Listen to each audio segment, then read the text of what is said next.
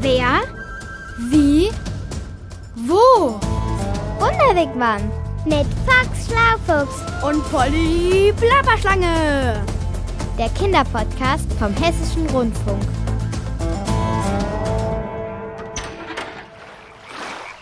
Ach, war das schön, Polly. Jetzt noch ein wenig abkühlen und ausruhen und dann machen wir es uns im Wunderwigwam gemütlich. Mega cool. Endlich mal wieder Hitze. Es hat dir also gut gefallen in der finnischen Blockhaussauna? Ja, schlapperplapper, endgenial. Obwohl gegen Ende wurde es mir dann doch ein bisschen zu heiß. Ich dachte, Plapper, äh, Klapperschlangen mögen es, wenn es schön warm ist. Schlapper genau. Warm, aber 85 Grad, wie in der Sauna eben, ist selbst für eine Schlange wie mich ein bisschen viel Hitze auf der Schippe. Wie? Ja, in Texas, meiner Heimat, beträgt die Durchschnittstemperatur im wärmsten Monat des Jahres 35 Grad, also 50 Grad weniger als in der finnischen Sauna. Ich gehe mich mal im Wasser abkühlen. Pass auf, wo du hinschwimmst, Polly. Der See kann tief sein. Vielleicht hat er auch Algen, in denen du hängen bleiben kannst. Jetzt mach dir mal nicht in die Hosen. naja, das geht ja gar nicht. Wieso? Du hast doch gar keine Hose an. Aber doch nur wegen der Sauna. Da geht man hier doch ohne Kleidung rein. Äh, außerdem musst du das nicht durch halb Finnland schreien. Komm jetzt mal lieber wieder raus aus dem Wasser. Mach ich, ich komme. Schon wieder da. Puh, das kalte Wasser bitzelt auf jeder Schuppe.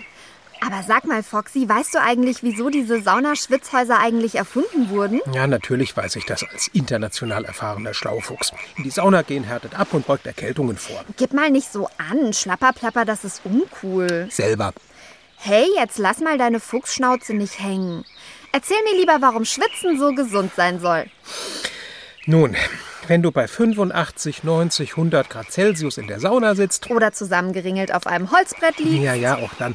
Also auf jeden Fall wird dein Körper innerlich erwärmt. Das ist so, als ob du künstliches Fieber bekommst. Verstehe. Wenn man Fieber hat, wird das Immunsystem angeregt und das sorgt dafür, dass der Körper eine Erkältung ganz schnell in den Griff bekommt. Genau. Und wenn du in die Sauna gehst, passiert im Körper was ganz ähnliches, obwohl du gesund bist. Sprich, dein Immunsystem wird trainiert. Ich weiß gar nicht, ob Schlangen Fieber kriegen können. Ich hatte jedenfalls noch nie welches. Aber ich will gar nicht dran denken. Naja, und wofür Schwitzen in einer Sauna auch gut ist, wenn du am Ende so aufgeheizt bist, dann ist das für deinen Körper ein wenig wie nach einem langen Sporttraining. Und wenn du dich dann im kalten Wasser abkühlst, Was ich gerade gemacht habe? ja, dann müsstest du dich jetzt auch so fühlen wie nach einer Runde Sport. Etwas müde und ganz entspannt. Stimmt. Puh, Ich bin sowas von plapper, schlapper, schubidu entspannt. Entspannung und Gesundheitstraining. Das sind also zwei ganz wichtige Gründe, weshalb man in die Sauna geht. Ah, Ich sehe schon, Foxy, du bist auch ganz schön entspannt. Aber sag mal, weißt du auch, wer die erfunden hat? Die Sauna? Ja. Schon die Menschen der Steinzeit sollen heiße Steine in Erdhöhlen gelegt haben. Darüber haben sie Wasser geschüttet und so entstand ganz viel warmer Wasserdampf. Klapperhammer, dann haben die damals schon Aufgüsse gemacht, wie wir heute in der Sauna. Aber ich dachte eigentlich, die alten Römer hätten was mit der Erfindung der Sauna zu tun. Wie kommst du denn darauf? Ich konnte gestern nicht schlafen, weil du wieder so laut geschnarcht hast. Und da habe ich mich halt mit einem Podcast abgelenkt. Warte mal, ich finde den gleich. Und da sagen die das? Meines Wissens fingen die alten Römer erst vor etwa zweieinhalbtausend Jahren an, Schwitzbäder zu bauen. Die Idee dazu kam aus Asien. Äh, Übrigens auch hierher nach Finnland, wo es heute die berühmteste Saunakultur der Welt gibt. Klapper die Plapp, vielleicht war ich gestern schon zu müde, um ganz genau zuzuhören. Aber irgendwas mit einer Sauna habe ich ganz sicher gehört. Ah, da ist er ja.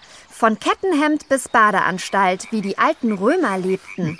Hört sich spannend an. Äh, Legen wir uns doch gemütlich hier ans Seeufer und hören ihn uns an. Raus aus dem Wigwam. Ach, das, das, ist so, das so ein Mensch. Jeden Tag muss ich hier trainieren mit, mit dem blöden Kettehemd. Das macht echt keinen Spaß, römischer Soldat zu sein. Ach, jetzt stell dich nicht so an, Asinus. Das Kettenhemd wiegt doch höchstens zwölf Kilo. Das ist doch ein Klacks für einen starken Mann wie dich. Außerdem, zusammen mit dem schicken Gürtel sieht man sofort, wie wichtig du bist. Das sagst du. Das Zeichen für alle anderen, dass ich zum römischen Militär gehöre, das ist dieser Militärgurt. Immerhin verteidigst du die Grenze des großen römischen Reichs, den Limes. Und mit ihm die Saalburg. Ja, genau. Wir haben hier im Römerkastell Saalburg die sogenannten Auxiliartruppen. Das sind Hilfstruppen, das sind also nicht die Legionen, die man zum Beispiel aus Asterix gut kennt. Äh, Aber kämpfen kann ich genauso gut wie ein Legionär. Ha, ha. Auch wenn ich kein Römer bin, sondern Germane. Das ist, das ist eine Frechheit, dass die Römer uns als Hilfssoldaten betrachten und behandeln. Auxiliarsoldaten. Pff. Ich habe mich sogar freiwillig gemeldet, gehorche römischen Befehlen und kämpfe bestimmt dreimal so gut wie jeder dahergelaufene römische Soldat. Uiuiui, ui, ui. da hat die Archäologin Anna Langgartner wohl einen wunden Punkt getroffen. Hätte sie eigentlich wissen müssen, dass ein Germane da empfindlich reagiert. Immerhin ist sie wissenschaftliche Mitarbeiterin im Römerkastell Saalburg und kennt sich mit Hilfssoldaten aus, die dort früher gelebt haben. Ah, Ach, äh, Asinus fuchtelt schon ganz wild mit seinem Schwert rum. Nika, pass auf. Nein, die Kinder brauchen keine Angst vor mir zu haben, denen tue ich ganz sicher nichts. Aber Nika, vielleicht kannst du als Kinderreporterin Asinus ein wenig ablenken. Was hatten die Römer früher an? Das hängt ganz davon ab, ob ich ein Mädchen, ein Junge bin, ob ich erwachsen bin, ob ich ein Kind bin. Es gibt aber ein Kleidungsstück, das haben eigentlich alle Römer und Römerinnen getragen und das ist die sogenannte Tunika. Sieht ein bisschen aus wie ein großes, weites T-Shirt und das konnte man sich nochmal festbinden um den Bauch mit einem Gürtel, dass das nicht zu sehr herumschlackert und das haben alle getragen. Okay, und also hatten die auch noch irgendwas unten an den Beinen? Ja, wenn es sehr kalt war, dann haben die natürlich was Wärmeres anziehen müssen. Für die Beine hatte man Hosen. Es gibt aber auch lange Strümpfe tatsächlich. Die können bis hoch zur Hüfte gehen, die kann man festbinden. Es gibt aber auch Wickelgamaschen, das ist nichts anderes auch als ein Tuch, was ich um mein Unterbein wickel und das dann auch mit Schnüren festbinde. Ja, und die Hose haben sich die Römer von uns Germane abgeguckt. Die Römer hatten übrigens sogar Unterhosen, also zumindest sowas ähnliches. Die Männer haben sich einfach ein etwa drei Meter langes Tuch zwischen die Beine durch und um die Hüfte gewickelt. Das sah ein bisschen aus wie bei den Sumo-Ringern. Und die Frauen hatten Höschen aus Leder, die fast schon wie unsere heutigen aussahen, nur dass sie an der Seite geschnürt waren. Und über der Brust haben sie ein Tuch getragen. Woher weiß man das eigentlich alles, dass die das anhatten und so? Einerseits haben wir ganz viele Abbildungen. Also die Römer haben ganz viel gemalt oder in Stein gehauen. Das kann man heute noch sehen. Das andere ist, es gibt natürlich überlieferte Schriftstücke, die sich bis heute überdauert haben, wo man die Texte hat. Und dann haben wir wenige Überreste der tatsächlichen Kleidung auch. Also es gibt ganz seltene Fälle, wo man dann noch Stoffe findet. Für Menschen, die sich beruflich mit der Antike beschäftigen, wie Anna Langgartner, sind besonders Moore, alte Abfallgruben oder stillgelegte Brunnen oft ein Glücksfall. Falls nämlich dort zufälligerweise seit Jahrtausenden ein alter Stoff oder auch Essensreste liegen, sind die dort manchmal luftdicht eingeschlossen und zersetzen sich deshalb nicht. Und dann kann man dort auch nach über 2000 Jahren noch Dinge finden, die früher vielleicht ein Römer getragen oder gegessen hatte. 100% cool. Wie haben die Römer früher ihr Essen geholt? Ich kann auf einem Markt frische Lebensmittel kaufen und die zu Hause kochen und selber zubereiten. Ich kann aber auch bei Garküchen vorbei, also das nennt man dann Taberne auf Latein. Die haben dann eine Theke, da kann man dann zeigen oder nachfragen, was habt ihr heute und sich was aussuchen und das fertige Gericht in der Schüssel dann mitnehmen. War auch sehr beliebt bei den Römern. Ja, wer hätte das gedacht? Schon die alten Römer liebten Fast Food vom Takeaway. Zu essen gab es damals vor allem Gemüse, Hülsenfrüchte und Brot. Brot, von wegen. Wir Soldaten kriegen nur das Mehl zum Lohn dazu. Backen müssen wir das Brot dann nämlich selber. Und das, wo wir auf den ganzen Tag im Gleichschritt marschieren, mit 40 Kilo Marschgepäck auf dem Rücken. Und dann auch die sperrische Lanze mit diesem Pilo mit unserer Hand. Ist gut, Asinus, ist gut. Manchmal landeten aber auch Fisch, Muscheln oder Fleisch auf dem Tisch. Es kann auch vorkommen, dass man mal Pferd gegessen hat. Die haben auch kleine Singvögel gegessen, so wie ein Spatz oder ein Sperling beispielsweise. Es war ganz normal. Oh, ja, lecker, lecker. Mit dem richtigen Gewürz dazu, ne? Zwiebel und Kümmel, köstlich. So ein Sperling mit Musik. Das wichtigste Gewürz in der römischen Küche, das ist eine Fischsoße, die heißt Garum. Da wird Fisch mit Salz und Wasser in einen Topf gestellt und das wird an die Sonne gestellt. Und dann fängt nämlich der Fisch an zu gären. Das riecht ganz schön übel und den Sud davon, das ist die Gewürzsoße. Und die wurde zu allem gegeben, unter anderem auch zu Süßspeisen. Oh, überall dieser herrlich herbe Fischgeruch an den Finger, rund um den Mund und auch in den Haaren. Wie haben die Römer geduscht und sich gewaschen? Das war sehr wichtig für die Römer, sich eigentlich fast täglich zu waschen und zu reinigen. Also zum normalen Tagesablauf gehörte der Besuch einer sogenannten Therme. Das ist ein öffentliches Bad. Geschwommen wurde da aber nicht. Vielmehr gab es ganz viele Räume, die jeweils ein Wasserbecken hatten und das Wasser darin war verschieden warm. Und los ging's immer in einem ganz heißen Raum, der eine Fußbodenheizung hatte. Das war fast wie in einer Sauna. Da hat man erstmal den ganzen Dreck des Tages rausgeschwitzt. Danach ging's von Raum zu Raum, von Becken zu Becken, in immer kälteres Wasser. Und wenn die sich in dem Becken quasi waschen, wird es dann dreckig? Muss man es nicht irgendwann auswechseln? Tatsächlich ist man nicht so vollgeschwitzt und dreckig dann ins Wasserbecken gesprungen. Nee, wenn man dann geschwitzt hat, hat man sich noch mit Öl eingerieben und diese ganze Packung aus Schweiß, Öl und Dreck, die man dann auf der Haut hatte, hat man dann mit einem Gerät, einem Schaber, abgeschabt von der Haut. Achtung, Schlaufuchs!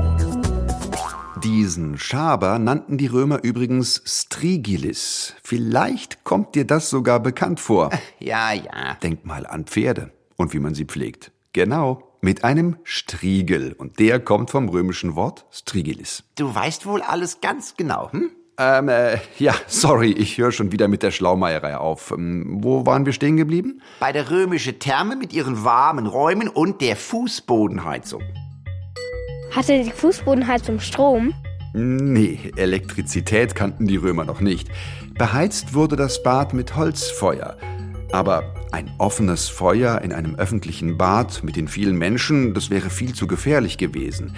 Deswegen haben sich die Römer, pfiffig wie sie waren, ein schlaues System ausgedacht. Es gibt ein Heizungssystem, das nennt man auf Latein Hypokaustum. Das ist so eine Unterbodenheizung. Man hat also einen doppelten Boden gebaut. Der Fußboden bestand also aus zwei Böden, die übereinander lagen. Zwischen ihnen befanden sich kleine Säulen, die den oberen Boden hielten und vom unteren Boden trennten. So entstand zwischen ihnen ein Hohlraum, der an einer Außenmauer ein Loch hatte. Auf der anderen Seite der Mauer war eine Art Ofen, in dem man Feuer gemacht hat. Und die heiße Luft wurde dann zusammen mit dem Rauch über das Loch in diesen Hohlraum geleitet. Wow, schlau!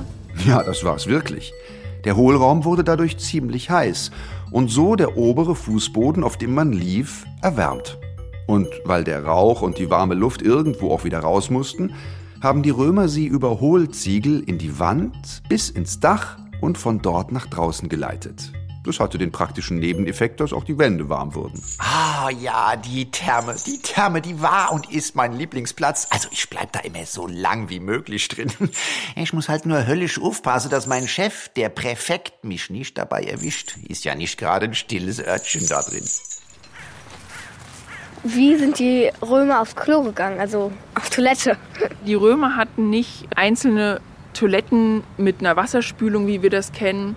Es gab bei diesen Thermanlagen eigentlich immer auch öffentliche Toiletten dabei, also sogenannte Latrinen. Es war ein Raum, da an der Seite waren Bänke und in den Bänken waren Löchern und da saßen alle nebeneinander und haben ihr Geschäft verrichtet. Und zwar im wahrsten Sinne des Wortes. Wenn die Römer so beisammen saßen, schlossen sie schon mal das ein oder andere Geschäft ab, verhandelten oder verkauften Waren oder vergaben Aufträge. Also man ist zusammen eigentlich auf Toilette gegangen und zwar mit teilweise auch fremden Leuten, weil da konnte ja jeder rein und zu jeder Zeit, wenn er musste, auf Toilette gehen. Ach, also ich muss sagen, mir stand das schon immer. Und Popapier oder Klopapier, wie ihr das heute nennt, das gibt's auch nicht.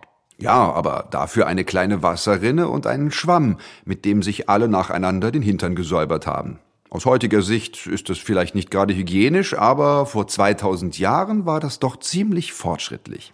Ach, da ist immer so viel los in den Latrinen. Da hat man nie seine Ruhe bei dem ganzen Gebabbel Bobbes an Bobbes. Das ist nicht meine Sache. Wer keinen Schwarz hielt oder Geschäfte machte, der packte vielleicht ein paar Würfel aus und spielte eine Runde gegen seine Toilettennachbarn. Hey und Top, das ist Top.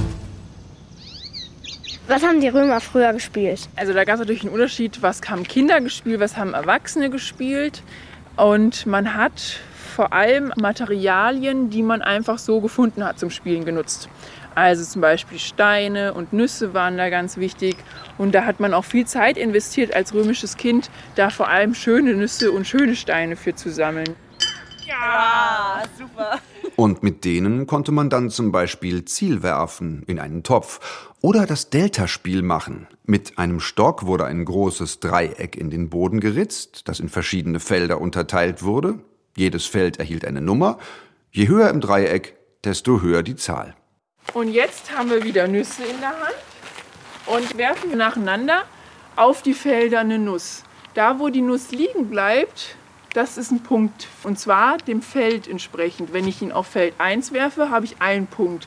Wenn ich auf Feld 2 werfe, habe ich zwei Punkte und so weiter und so fort. Das Feld ganz oben in der Spitze von diesem Dreieck gibt natürlich am meisten Punkte. Ach, was ist dann das für ein super blödes Spiel? Da muss man ja gut zielen und rechnen können. Wer braucht denn sowas? Hä? Kämpfen, ich sage, kämpfen können ist viel wichtiger. Haha! Ja, äh, stimmt, das Kämpfen war den Römern sehr wichtig, weil sie ja ihr riesiges Reich stetig erweitern und verteidigen wollten. Ja, genau. Und noch etwas war den Römern wichtig, die Familie, und die war immer groß. Die Familie, die römische Familie, das ist nicht nur Papa, Mama, Kind. Das sind tatsächlich noch viel mehr Leute. Also erstens mal hatte man oft mehr Kinder als heute. Dann gehörten dazu aber noch alle Dienerinnen und Diener und Arbeiter. Das können Freie sein, das können aber auch Sklaven sein. Also so eine römische Familie umfasst ein Vielfaches mehr. Nur wer sehr reich war, konnte sich ein großes Anwesen oder sogar einen Palast mit vielen Zimmern in der Stadt leisten. Auf dem Land wohnten oft viele Menschen zusammen auf engstem Raum, teilten sich die Zimmer und sogar die Betten. Ja, da sagst du was. Klar, dass es dort auch keine Thermen oder sonstige Annehmlichkeiten gab, wie man sie zum Beispiel im Römerkastell Saalburg hatte. Und natürlich in Rom selbst mit all den prächtigen Palästen, Tempeln, Arenen, Theatern und Thermen. Ach, Rom.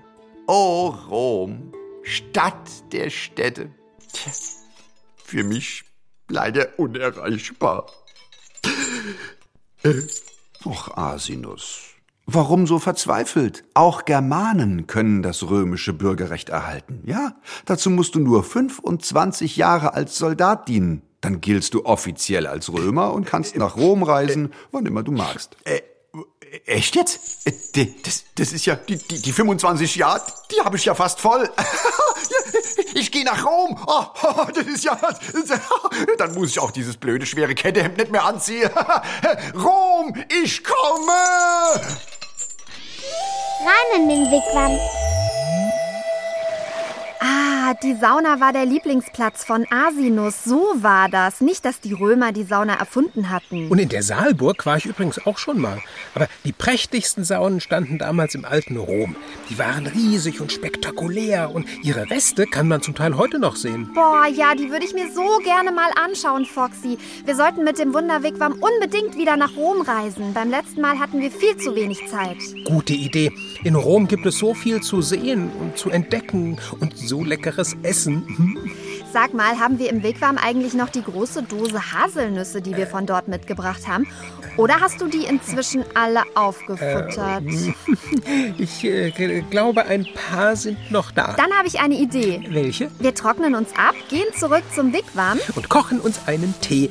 Wir müssen nach dem Saunaschwitzen ja viel trinken. Ja, von mir aus auch das, aber vor allem, wir probieren jetzt mal das Delta-Spiel aus. Darüber würde ich mich schlapperriesig spektakulär freuen. Oh ja, das macht bestimmt Spaß. Äh, Und weißt du was? Nee, was denn? Wenn am Ende noch ein paar Haselnüsse übrig sind, dann backen wir Tozzetti di Carparola. Toiletti?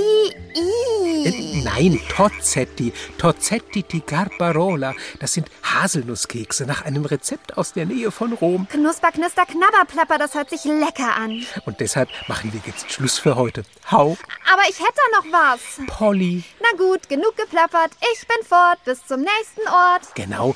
Ciao mit Hau. Das war der Wunderwegwand Kinderpodcast Mit Box Schlaufuchs und Polly Plapperschlange. vom Hessischen Rundfunk. Diesmal von Yvonne Koch. Du musst wohl immer das letzte Wort haben, Polly. Schlapperplapper, du sagst es, Foxy. Ciao!